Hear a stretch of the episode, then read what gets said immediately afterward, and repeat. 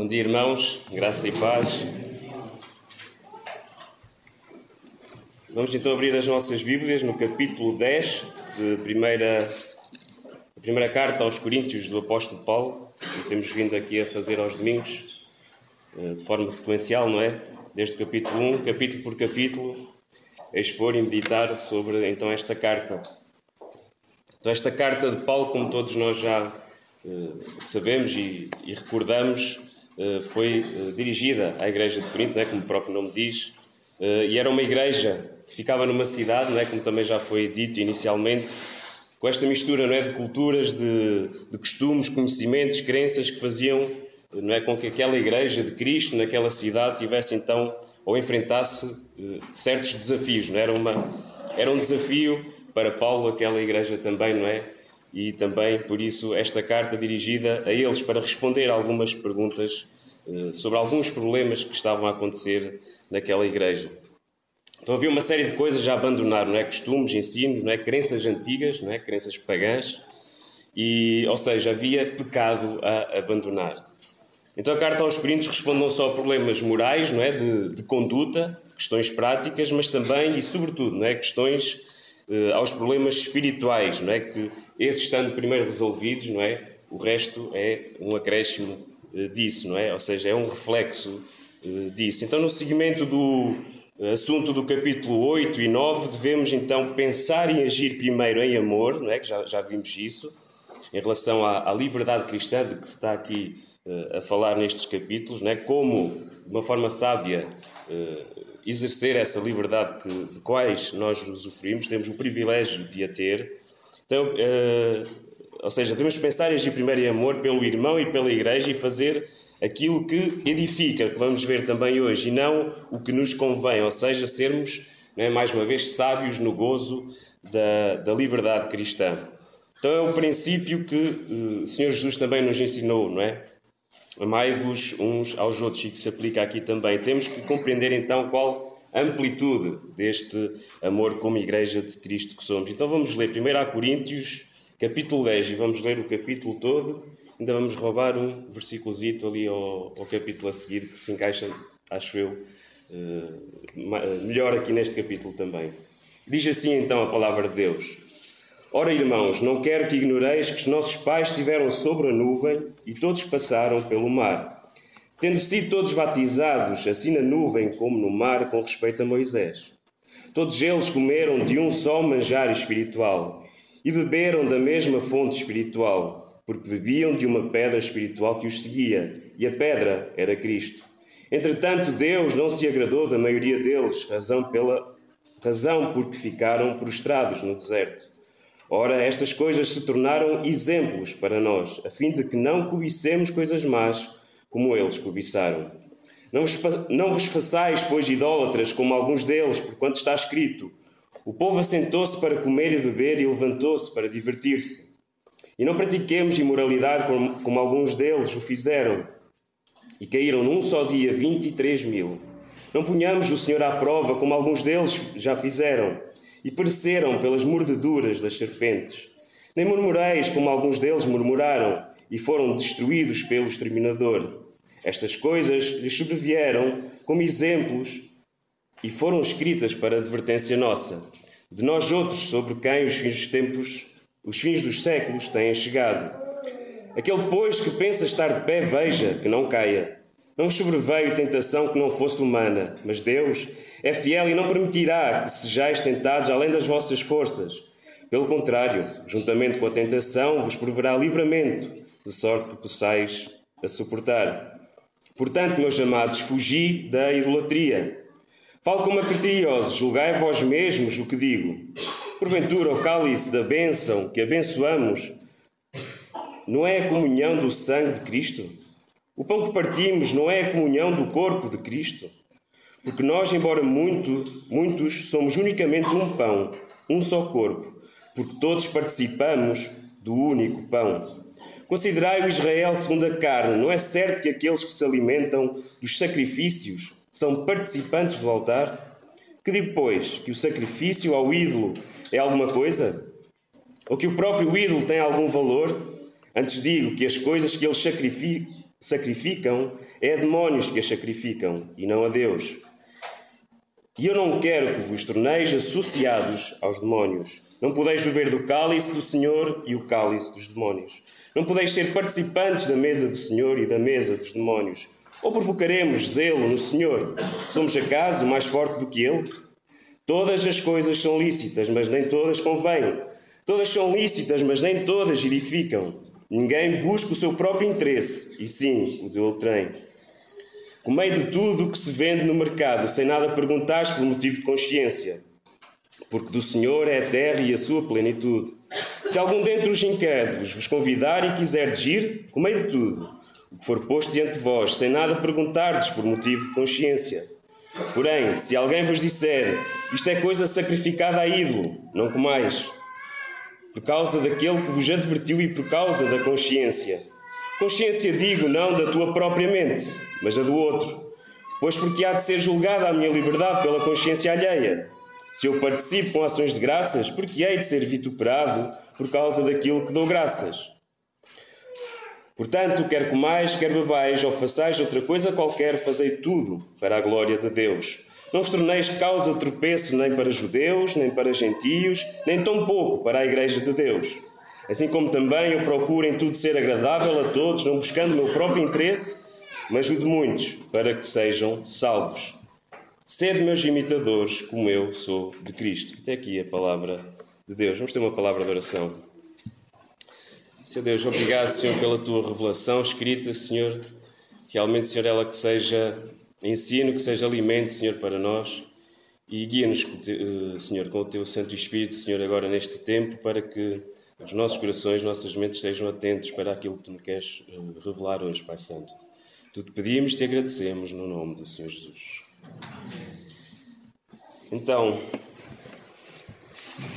eu dividi aqui esta, este capítulo, não é grande, tinha que ser assim, em três, em três blocos, assim de uma forma muito geral, e só ressaltar aqui dois versículos-chave que nos vão acompanhar durante a nossa meditação, que é o versículo 12, não é? que diz: Aquele, pois, que pensa em estar de pé, veja que não caia. Não é? O grande problema da igreja de Corinto era o seu orgulho, não é? A suposta uh, elevada espiritualidade que eles queriam revelar, não é? Então Paulo vem para combater isso, não é? Eles eram vaidosos de, de si mesmos. E versículo 23, não é? Todas as coisas são lícitas, mas nem todas convêm. Todas são lícitas, mas nem todas edificam, é que diz aqui o versículo 23, não é? Buscar o interesse do irmão primeiro, não é? O, o tal amor ao próximo. Então, uh, vimos que no capítulo 9, Paulo dá o exemplo de si próprio, não é? Para quem esteve cá e, e, e e ouviu não é, este, este, esta meditação sobre o capítulo 9, ele dá o exemplo dele próprio, que abdicou também de alguns direitos que ele sabia que tinha, mas em prol de, do avanço do Evangelho. Então ele agora começa com o exemplo da história dos israelitas, não é? Então é este bloco de 1 ao 13. E depois o segundo, a segunda parte, a advertência eh, sobre a incompatibilidade não é, do cristão com as festas eh, a ídolos. Não, é? não se pode ao mesmo tempo, diz Paulo, participar da mesa do Senhor e dos demónios. Isto é incompatível. Então vem do 14 ao 22 esta parte. E por último, né, do 23 adiante, o resultado prático né, da liberdade uh, da liberdade cristã, como gozar esta liberdade cristã, como viver esta liberdade que gozamos em Cristo sem ferir a consciência do irmão e também não só do irmão, mas a do descrente, não é? lá fora, do incrédulo. Então diz assim, uh, do 1 ao 4, não é? Fala-nos dos privilégios do povo de Israel, não é? E diz, começa logo Paulo a dizer, ora, irmãos, não quero que ignoreis que nossos pais, não é? Nós, eh, em Cristo, não é? Somos todos filhos de Abraão, não é? Judeus e gentios, não é? Paulo estava a falar para aquela igreja que tinha todos, eh, tinha muitas culturas de muitas nações, tinha judeus, tinha romanos, tinha gregos, não é? E disse nossos pais a eles também, não é? Por isso nós somos, porque os filhos de Abraão são os da fé, não é? Como também nós uh, sabemos. Então Paulo está aqui a recordar o tempo em que os israelitas foram libertados, neste bloco de 1 ao 4, foram libertados do Egito de uma forma miraculosa. Eles foram conduzidos pela nuvem durante o dia e uma coluna de fumo durante de fogo, aliás, durante a noite. Podemos ver isto em Êxodo uh, 13, 17. E também recorda a travessia do Mar Vermelho. Também podemos ver isso em, em Êxodo 14. E no verso 2 diz ainda que foram batizados com respeito a Moisés. Não é? Podemos entender este batismo como o facto de se identificarem não é? com Moisés como um líder. Não é? Nós, vendo agora esta distância, sabemos que apontava não é? para o verdadeiro libertador, não é? o Messias, o verdadeiro libertador da, da escravidão do pecado. Então reconheceram que este era enviado de Deus para os salvar da escravidão do Egito. Daí então o ser batizados. Eh, com respeito a Moisés. Verso 3 e 4 né, diz: Todos comeram de um só manjar e bebiam da mesma fonte, né, manjar e pedra espirituais, referindo-se ao maná, não é? o manjar que, que, alimentava, e à pedra não é? que dava água. Moisés tocou e ela deu água, ou seja, eles tinham o alimento e tinham como também saciar a sua sede, que os seguiu durante toda a jornada no deserto, durante todos aqueles 40 anos que o povo passou no deserto. Então este manjar e fonte espiritual, não é? Apesar de dizer espiritual, não invalida o facto de elas serem algo material, porque foram, não é? Algo material, o pão descido do céu, não é? E a água que jorrava da pedra. Mas indica a ideia que foi provido de forma sobrenatural, não é? Que foi um milagre e que também nos faz perceber através de algo material, algo visível, não é? O verdadeiro sustento espiritual, não é? Que esse sim é o mais importante, não é? É um, um tipo, uma imagem. Então, este maná e esta pedra também apontavam para o verdadeiro pão descido do céu e a verdadeira fonte de água viva que é Jesus. Não é? No final do verso 4, Paulo uh, diz, isto, diz isto mesmo: é? e beberam da mesma fonte espiritual porque bebiam de uma pedra espiritual que os seguia e a pedra era Cristo. Então, estes foram os privilégios de que gozaram o povo israelita, mas apesar desses privilégios, é? dessas bênçãos que gozaram e, e, presta atenção nisto, que todos usaram, não é? Pois diz no, no, no, versículo 5, a maioria pereceu no deserto. Diz que eh, todos eles comeram, não é? E todos eles bebiam uh, desta, uh, deste manjar e pedra espiritual. Entretanto, Deus, versículo 5, não se agradou da maioria deles. Razão porque ficaram prostrados no deserto. Ou seja, a maioria pereceu no deserto, não chegou não é, ao destino. E do 5 ao 10 então vem o castigo e as causas uh, da queda de Israel, não é? E dá-nos isto como exemplo, não é? Para nós e a eles, a igreja de Corinto, e agora para nós que estamos a ler hoje, exemplo a não seguir, não é? Então vemos que no versículo a maioria pereceu no deserto, apesar de todos dizerem, não é? O, o povo eh, israelita dizer que estava com Moisés e até o seguia, não é? E seguiu.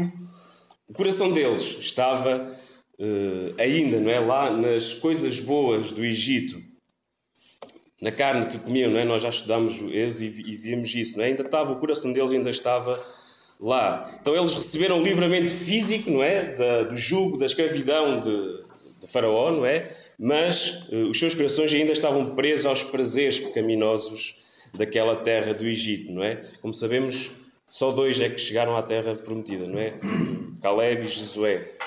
E, e, era este contraste então que Paulo queria fazer, o facto de gozar de privilégios, não é? como eles gozaram durante aquela travessia toda, eh, não é sinónimo de chegar ao fim da carreira com sucesso. Paulo então estabelece este paralelo entre o povo no deserto que acabou mal e os crentes lá da igreja de Corinto, não é? para que se cuidem e não lhes suceda o mesmo. Não é? E salta-nos já visto então o nosso versículo-chave, não é? o versículo 12. Não é? Aquele, pois, que que pensa estar em pé, veja, não é? Que não caia. O privilégio não é sinal de que vai chegar ao fim com sucesso. Verso 6. Estes factos históricos servem para o nosso ensino, é? devem servir exemplo para nós hoje. Uh, diz Paulo no, uh, no versículo 6. Ora, estas coisas se tornaram exemplo para nós, a fim de que não cobicemos coisas, as coisas más, como eles cobiçaram. Não cobiçarmos coisas más como fizeram os israelitas no deserto. Ou se cobiçarmos as coisas más como fizeram os israelitas no deserto, o nosso fim será o mesmo. É isto que Paulo está aqui a dizer. Pereceremos antes de entrar na terra prometida, não é? No lar celestial. E a seguir dá quatro exemplos, não é? No verso 7, 8, 9 e 10, não é? De, de episódios que se passaram com o povo, não é? O, o 7 é Êxodo 32, não é? Que fala daquele Moisés, quando desceu do monte de Sinai e viu que o povo se tinha corrompido, não é? que construiu, fez aquele bezerro de ouro, E o adoraram e fazendo logo a seguir uma festa, não é? E nós imaginemos que festa é que foi essa, não é? Eles comeram, beberam e a seguir divertiram-se, é? entregaram certamente a todo tipo de imoralidades. Depois vem no verso 8, que é o episódio números 25, não é? Que é o povo prostituindo-se com as filhas moabitas, não é? Que de um só dia 23 mil morreram, diz Paulo. Uh, aqui os críticos da Bíblia dizem que há aqui um, uma contradição no original, lá no, em números, que diz que eram 24 mil e Paulo diz 23 mil, mas rapidamente isto se resolve por uma questão de aproximação ou por simplesmente Paulo refere-se a um dia só, não é? Num dia só, 23 mil, mas durante não é, o, o aquela. Uh, não é? Uh, ou seja, no dia assim morreram mil, pronto, dá os 24. Num só dia morreram 23 mil, diz Paulo, mas pronto, isso não interessa. E a seguir, no verso 9, uh, eh, Números 21, não é? Que o povo queixava-se de estar farto do maná, não é? E Deus castigou-os com as serpentes abrasadoras. Nós também uh, conhecemos esta, esta passagem. Quem não conhece é Números 21, quem por curiosidade quer ir ver. Verso 10 então refere-se à revolta e ao pecado de Corá. Números 16, também aqui o povo se, se revelou contra Deus, mais uma vez por questões de comida. Ou seja, em suma, quatro exemplos não é, que Paulo dá que revelam que os israelitas tantas vezes não tinham um autocontrole do seu corpo, não, é? não havia uma autodisciplina, por assim dizer, não conseguiam pôr-se em posição de sujeição. Pelo contrário, eles queriam satisfazer os desejos da carne, não é? do seu corpo, os seus desejos, e por isso caíam em pecado tantas e tantas vezes. Paulo diz então que a história do povo de Deus serve precisamente para nosso ensino. Os três versículos a seguir fornecem essa aplicação prática, que é do 11 ao 13. Então, esta aplicação para nós hoje, esta advertência para nós hoje, não é? Do 11 ao 13. Que diz assim: estes, Estas coisas lhes sobrevieram como exemplos e foram escritas para a advertência nossa de nós outros sobre quem os fins dos séculos têm chegado. Então, estes fatos históricos constituem uma advertência para nós hoje que vivemos uh, no tempo da graça, não é? Na, na era do Evangelho, nesta nova e eterna aliança serve para alertar principalmente àqueles que se consideram cristãos fortes, que era este o, o, o caso, era este o intuito de, de Paulo, era confrontar estes que se consideravam cristãos fortes, aqueles que acham que nada lhes pode contaminar a fé. Esses correm o risco da disciplina severa de Deus, não é? Diz no verso 12 a seguir: Veja que não caia. Mas Paulo termina esta secção do exemplo da história dos israelitas para nós com um encorajamento. Vemos isso no verso 13. Para aqueles que sofrem tentações. Paulo diz: Não vos sobreveio tentação que não fosse humana, mas Deus é fiel e não permitirá que sejais tentados além das vossas forças. Pelo contrário, juntamente com a tentação, vos proverá livramento, de sorte que a possais suportar. Então, Deus não promete uh, ninguém, uh, poupar ninguém a tentações ou provações mas Ele garante que nada vem à nossa vida que não possamos suportar. Deus limita, por assim dizer, a intensidade da tentação, de modo a que possamos suportar essa tentação ou provação, e com essa provação Ele fornece livramento, não é? Então este versículo deve-nos também consolar a nós, não era esta a ideia de Paulo? Paulo trazia advertência, mas também queria trazer consolo, não é? E, e isto também nos deve consolar a nós. William MacDonald diz assim sobre este versículo: Sempre que leio este versículo, fico impressionado com o tremendo consolo que ele tem proporcionado aos santos atribulados ao longo dos séculos, dando segurança aos cristãos mais jovens e repouso aos mais velhos, não é? Que eh, conforto este também para nós, esta, eh, este versículo também, se o meditarmos nele. Então Paulo confronta desta maneira aqueles que estavam tentados pela idolatria, dizendo-lhes que Deus não permite que sejam tentados mais do que possam suportar, mas também os adverte, não é? E não menos importante isto, para que não se exponham à idolatria, não é? Vemos isso logo no versículo 14. Portanto, meus amados, fugi da idolatria. Então vem do 14 ao 22 esta advertência, não é? Da incompatibilidade de um cristão participar em festas eh, eh, pagãs, não é? A ídolos. Não se pode ao mesmo tempo, como já disse, participar da mesa do Senhor, como nós fizemos ainda esta manhã, e da mesa dos demónios. Só aqui uma pequena nota a partir desta parte da carta, não é? Paulo como que finaliza o que iniciou ali no capítulo 8, não é? Das carnes oferecidas a ídolos e as festas, não é? Qual é a nossa licença para participar ou comer dessas carnes? Então, o ponto de Paulo é este: participar nas festas idólatras e na ceia do Senhor não é compatível. Verso 14, a primeira advertência de Paulo é esclarecedora, não é? De qual deve ser a posição do crente em relação a estas festas idólatras. Ele diz fugir, não é? Não é tentar perceber qual o fundamento daquilo, não é tentar uh, ser compreensivo ou benevolente com qualquer atividade desse género, ou até mesmo tentar experimentar. Não, não é? É fugir. Nós temos aqui o ídolo e a festa idólatra, e Paulo diz fugir, ou seja, é lado oposto. Não é dar a volta nem andar à volta, é lado oposto. Fugir da idolatria. Verso 15: Julgai vós mesmos o que digo. Então, Paulo, aqui, de certa forma, eh, eu diria que um bocadinho irónica, não é? Apela a tal inteligência, a sabedoria altiva dos, do, dos cristãos lá em Corinto, não é? Que eles achavam-se, não é? Que eram. Que os coríntios se orgulhavam de ter, não é? Então diz: falo como que é criteriosos, não é? Entendam o que digo à luz do vosso julgamento criterioso, não é? Vejam o que eu digo. É, ponham essa inteligência a vosso favor e vejam o que eu vou dizer e julguem vocês mesmo isto que vou dizer. Então começa com esse primeiro argumento. 16 e 17, os versículos é uma referência clara à ceia do Senhor, não é? O cálice da bênção, ou seja, o cálice do vinho, que representa o sangue de Cristo que foi a bênção derramada por nós eh, por nós para perdão dos nossos pecados. Não é? Daí o cálice da bênção. Que abençoamos ou podemos eh, eh, ler ao qual damos graças, não é? Igual modo o pão, não é? Também que partimos. Então, ao, ao, participarmos como igreja nesta ceia do Senhor, comendo o pão e bebendo o vinho, estamos a dizer que comungamos da mesma fé. Temos todos, não é? Os que creem, os que participam, parte dos, nos benefícios decorrentes da entrega do corpo de Cristo na cruz, porque é isto que nós recordamos, uh, uh, trazemos à memória, não é?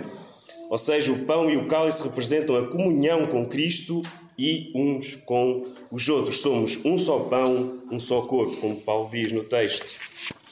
Então, participar na mesa do Senhor significa ter comunhão com o Senhor da mesa, não é? Comunhão com Cristo. Então, no verso 18, o mesmo princípio se aplica aos israelitas, não é? Diz Paulo que, comendo do sacrifício, eles também participavam do altar, não é? Eh, eles levavam o sacrifício, ele era, eh, não é? Era sacrificado eh, e parte dessa, dessa carne, quem levava o sacrifício também a comia, não é? Ou seja, eles, ele dá este exemplo de o participar a comer também do próprio sacrifício era participar no altar, não é? de tudo o que envolvia aquela mesa, não é? Então Paulo avança no verso 19, Paulo antecipa, pergunta e dá resposta não é, de uma forma implícita. Diz ele, que digo pois que o, o sacrifício a ídolo é alguma coisa? Não, não é? Ou que o próprio ídolo tem algum valor? Não, não tem nenhum valor, não é? Depois no verso 20, a ênfase de Paulo quer dar é ao facto de que as carnes que os uh, gentios sacrificavam era a demónios, não é? A figura, por trás de, daquela figura inerte que é o ídolo, não é? Porque o ídolo é isso, é um pedaço de, de, de madeira ou de gesso ou do que for, não é? Paulo fala nisso no verso 8 também. Não é nada realmente, o ídolo em si não é nada, mas por trás daquela figura estão os demónios, não é? Que tentam controlar, que tentam deturpar a mente dos idólatras, não é? E nós temos o exemplo prático disso bem perto de nós, não é? Eh, quantos nós conhecemos alguém que fez um pedido uh, a um ídolo e que, que, se concretizou, não é? Temos, temos de ter tantos exemplos disso, não é?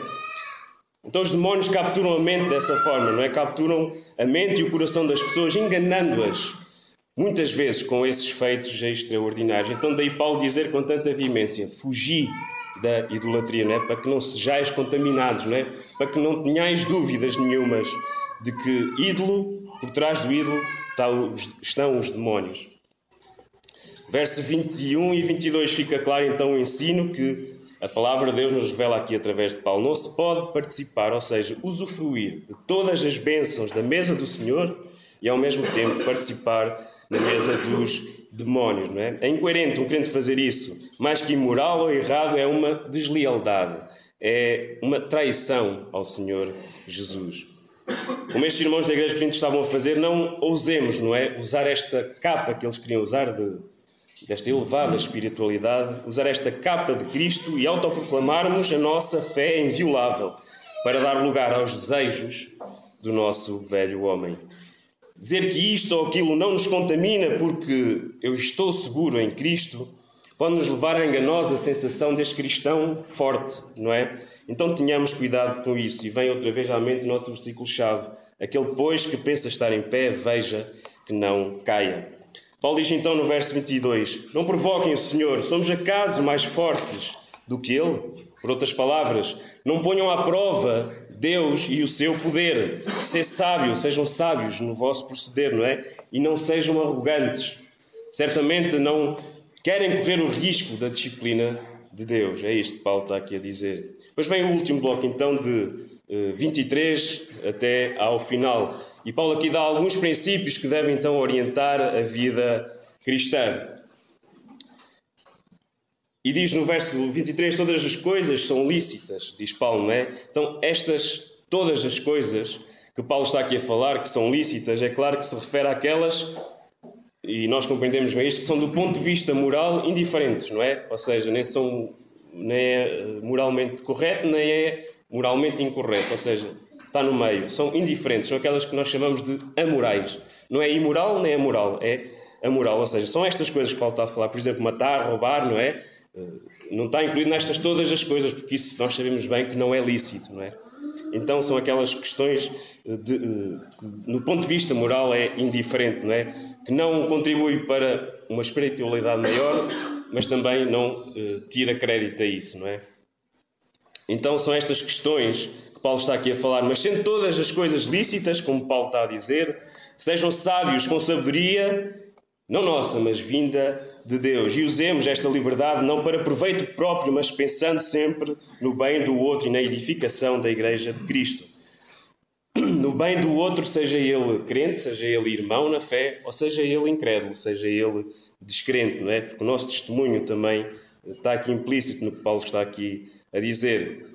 A Igreja de Cristo, muitas vezes, ela pode ser vista de uma forma deturpada pelo mau exemplo ou pelo mau testemunho que cada um de nós uh, dá lá fora, não é? Cada um de nós que pertence à Igreja dá lá fora. Então temos grande responsabilidade neste sentido. E sermos sal e luz é isto mesmo, não é? É preservar o ensino, é ser sal. Toda a gente sabe o que é que eram as salgadeiras antigamente, era para preservar é? os alimentos. Então, ser sal, preservar o ensino que recebemos e de forma prática sermos luz, não é? Sermos não aquela luz que se mete debaixo, não é, do, da cama, mas aquela luz quando nós vamos na estrada sempre os máximos para ver tudo, não é? Nós devemos ter essa luz, máximos acesos sempre, não é? Para a frente e proclamando e não só proclamando, mas vivendo o Evangelho de Cristo. Então, o nosso proceder, o nosso falar, deve revelar a glória e o amor de Cristo. E aqui, irmãos, neste princípio, estamos aqui a estudar, não é? a meditar destas coisas. Podemos incluir não só as coisas de comida, que Paulo estava aqui a falar especificamente, mas para nós hoje podemos pensar noutras, uh, noutras questões, não é? Como o, o, vestuário, não é? As culturas diferem de sítio para sítio, nós temos que ter esta sensibilidade. Por exemplo, se calhar um pregador uh, sei lá, numa zona ali de África, por exemplo, se vier de chinelos e camisa aberta até ao umbigo, se calhar não tem grande problema lá. E se calhar aqui, se calhar fere alguma consciência ou constrange algum irmão. Ou seja, este tipo de sabedoria, estou a dar um exemplo muito vago, claro, mas é este tipo de sabedoria que nós devemos ter nas questões que são lícitas, nem uma coisa nem outra. Eu vir de fato ou gravata ou vir de t-shirt e chinelos não faz nenhum melhor ou, ou pior pregador, não é? Da palavra mas é esta sensibilidade, não é? Temos esta sensibilidade, porque nem tudo é lícito, mas nem tudo convém, não é? Temos que pensar também no irmão. E as questões também dos padrões de vida, não é? Sei lá, a ostentação de riqueza, alguém que vive numa igreja muito pobre e aparece com um Ferrari descapotável, com os cachuchos de ouro e não sei o quê, se calhar não é, não é aconselhável, não é? Ou seja, e foi Deus que lhe abençoou com aquela riqueza toda, não é isso que está em causa, mas nós temos que ser inteligentes não é? e sensatos na, nas coisas que fazemos. E também nas nossas formas como uh, ocupamos o nosso tempo livre, o ir ao cinema, o ir uh, fazer desporto, o ir a um concerto e tudo isso é lícito e certamente é abençoador fazer. Agora temos é que escolher que tipo de concerto vamos, que tipo de filme vamos ver, não é? Que tipo de desporto vamos fazer. Há aí desportos esquisitos que nós às vezes nem sei se aquilo é desporto, se não é. Eles dizem que sim. Então é esse tipo de uh, sensatez que devemos, devemos ter. Então a pergunta a fazer a nós próprios é esta: A minha vida é o espelho da glória e graça de Deus? Ou seja, consegue-se ver na minha vida que Cristo vive em mim? Ou então perguntarmos tudo o que faço, não é? Deus sairá glorificado com isso? Ou se faço, ou quando faço esta ou aquela atividade, eh, se, se consigo curvar a minha cabeça e, e pedir que o Senhor seja engrandecido por aquilo que eu vou fazer ou que eu estou a fazer, ou por intermédio daquilo que eu estou a fazer. É muitas, é muitas vezes difícil nós pararmos o nosso orgulho em ter uma vida em linha com os preceitos e ensinos de Cristo, não é? Isto é, é correto, não é? Nós estarmos em linha com os preceitos e com os ensinos de Cristo, mas o problema aqui é depois o orgulho de viver assim, não é? E é muitas vezes difícil separar esse orgulho com aquilo a que fomos realmente a ser eh, chamados a ser santos, não é? A sermos santos, a viver uma vida santa, sabendo que essa santidade eh, só vem de Cristo em nós, não é? Só com Cristo em nós isso é possível. E avançando, verso 25 a 30, de forma rápida, para não nos alongarmos muito, não é? Eh, Paulo dá aqui respostas a, umas, a perguntas imaginárias, não é? Imaginárias nossas, não é? Que conseguimos ver que ele está a responder aqui diretamente a algumas perguntas que lhe terão feito. E diz no versículo 25, Paulo a responder: Sim, podes comer carne no mercado e comer sem problema, não perguntes, é de onde vem. É? Paulo está a dizer isto perentoriamente.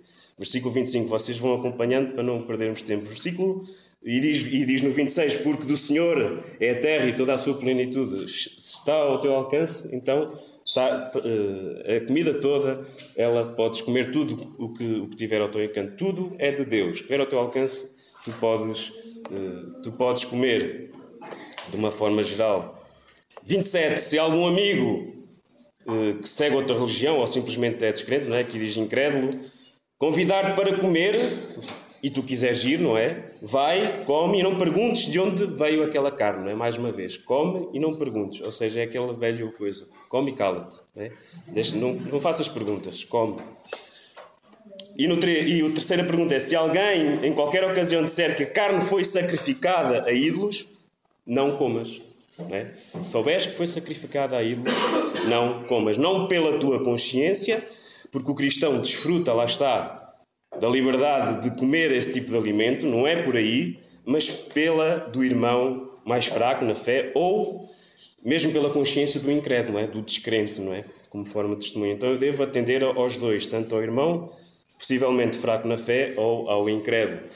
Então eu não devo ser tropeço, deixando o meu irmão desconfortável, se for caso de ser um irmão, com este ou com aquele alimento. Nós estamos a falar que naquela igreja haviam judeus, não é? Os judeus não comiam carne de porco.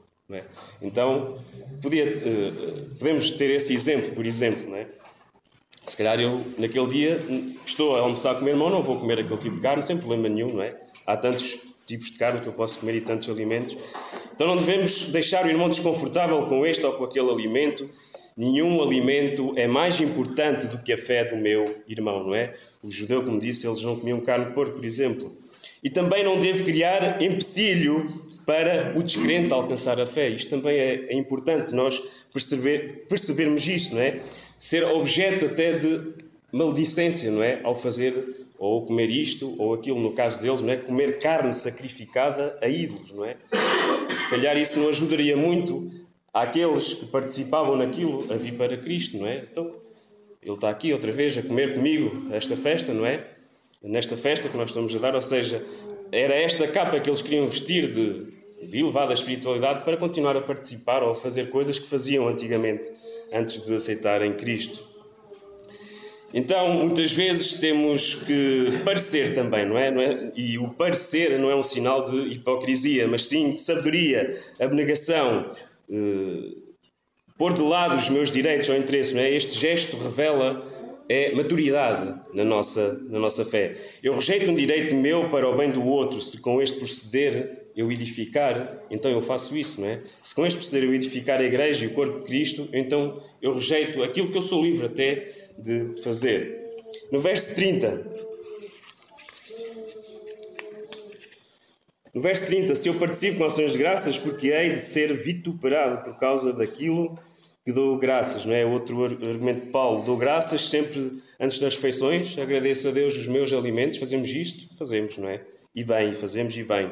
Então, se, é, se assim é, como posso eu, sabendo de antemão que aquilo que vou comer ofende o meu irmão, e dar graças na mesma, não é? A ideia é mais ou menos esta. Porventura vou ser insultado ou vou ser reprovado por aquilo que estou, não é? Que acabei de dar graças. Eh, então eu não me devo expor a isso, não é? Porque não faz sentido, não é? Não é sensato. É, é mais sensato não comer este ou aquele alimento. Então, verso 31 e 33. Quase a terminar. Portanto, quer comais, quer bebais, ou façais outra coisa qualquer, fazei tudo para a glória de Deus. Não vos torneis causa de tropeço nem para judeus, nem para gentios, nem tampouco para a igreja de Deus. Assim como também eu procuro em tudo ser agradável a todos, não buscando o meu próprio interesse, mas o de muitos, para que sejam salvos. Então, irmãos, na vida, eh, a vida cristã está assente então nestes dois princípios, não é? Eh, fazermos tudo para a glória de Deus e amarmos uns aos outros como Cristo nos amou. Marcos 12, 30 e 32, à pergunta do escriba, Jesus diz isso, não é? Eh, o escriba perguntou qual o principal dos mandamentos. Jesus responde: o primeiro é amarás, pois, o Senhor teu Deus de todo o coração e toda a tua alma e por aí fora. E o segundo, amarás teu próximo como a ti mesmo. E Paulo, então, vê no, 33, ele é exemplo deste mandamento com toda a honestidade. Então ele diz: Procurem tudo ser agradável a todos, não buscando o meu próprio interesse, mas muitos para que sejam salvos. Deve ser então uma preocupação de todo o crente. Este é o amor que o Senhor nos ensinou. Não um amor egoísta, um amor até calculista, pensando no benefício próprio, mas, mas um verdadeiro apego à vida do, e aos interesses do irmão. Temos que exercitar mais vezes este amor, não é? Pedir ao Senhor: Senhor, ensina-me a amar. E nós, quando congregamos, sempre que nos reunimos aqui na igreja, uh, o objetivo é louvar, é adorar Deus, é ouvir a palavra dele, mas também é, também deve ser ouvir-nos uns aos outros conhecer e ajudar nas dificuldades de cada um, nas provações, nas debilidades, eventualmente na fé, mas também conhecer as alegrias, não é? Conhecer as conquistas, as coisas boas, ou seja, conhecer o bom e o menos bom, porque a provação não é má, é menos boa, mas ela também é boa porque traz crescimento. Mas Paulo então não acaba esta secção da carta sem dizer o mais importante, não é? E para isso vamos ler então o versículo 1 do capítulo 11 Sede meus imitadores, como também eu sou de Cristo. E o que isto significa, não é? Tendo em conta todo o ensino que Paulo teve nestes três capítulos, não é? 8, 9 e 10, sobre como viver a nossa liberdade cristã. Na verdade, não há outra forma de sermos cristãos, não é? Senão imitarmos Cristo. É isto, ser cristão. É um caminho difícil, não é? Porque Jesus, ele não é imitável, não é? Ninguém pode ser perfeito como, é, como Jesus foi e como Jesus é, mas o seu ensino, o seu exemplo, esse sim é para ser seguido. E neste aspecto, então, nós podemos imitar, podemos e devemos imitar Cristo. Precisamos muitas vezes de relembrar quem é Cristo e o que ele fez por nós. E para terminar, irmãos, queria partilhar convosco esta pequena meditação da vida e obra do Senhor Jesus acho importante para compreendermos que o amor, que amor é este que precisamos ter para amarmos o próximo tanto como a nós próprios. Então, mesmo para terminar, vou ler um pequeno texto que escrevi e assim então termino. Deus Todo-Poderoso, que é, que é Pai, Filho e Espírito Santo, Criador de todas as coisas, Ele se fez homem. Encarnou e veio habitar entre os homens Humilhou-se ao ponto de ter de depender de uma mãe que o carregou, que o criou, desde o seu ventre, o amamentou, ensinou-o a andar, o educou, supriu todas as suas necessidades como qualquer outra criança precisaria. aprendeu um ofício, carpinteiro. Mas não era esse o seu verdadeiro ofício. Cresceu num meio humilde, sem luxos, alguns.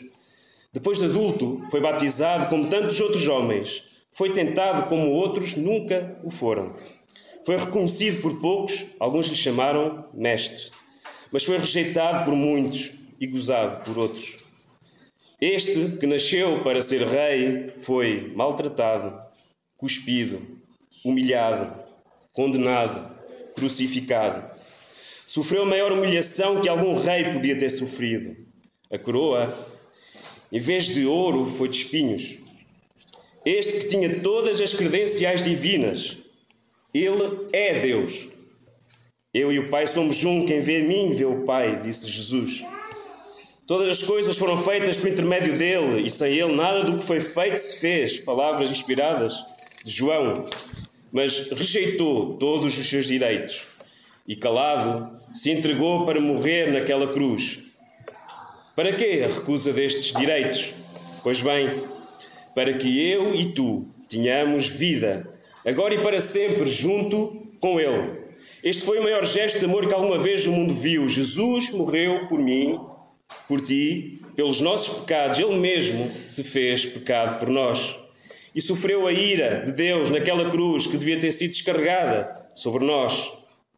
É a este que Paulo quer que imitemos. Assim como Jesus negou seus direitos por amor, também nós, agora unidos a Ele, que possamos viver nossas vidas em prol do irmão, amando o próximo, fazendo o que edifica e não o que destrói, buscando o interesse do outro e não viver de forma egoísta. Jesus é o nosso maior exemplo. Não encontramos este amor em mais lado nenhum. Ele, por amor ao mundo, entregou a sua vida e, amando-nos, amou-nos até ao fim. Mas glória a Deus, porque Ele está vivo, ressuscitou e agora à direita do Pai reina nos corações daqueles que o aceitarem, sabendo que um dia o seu reino não terá fim. Que Deus nos abençoe com a sua palavra. Amém.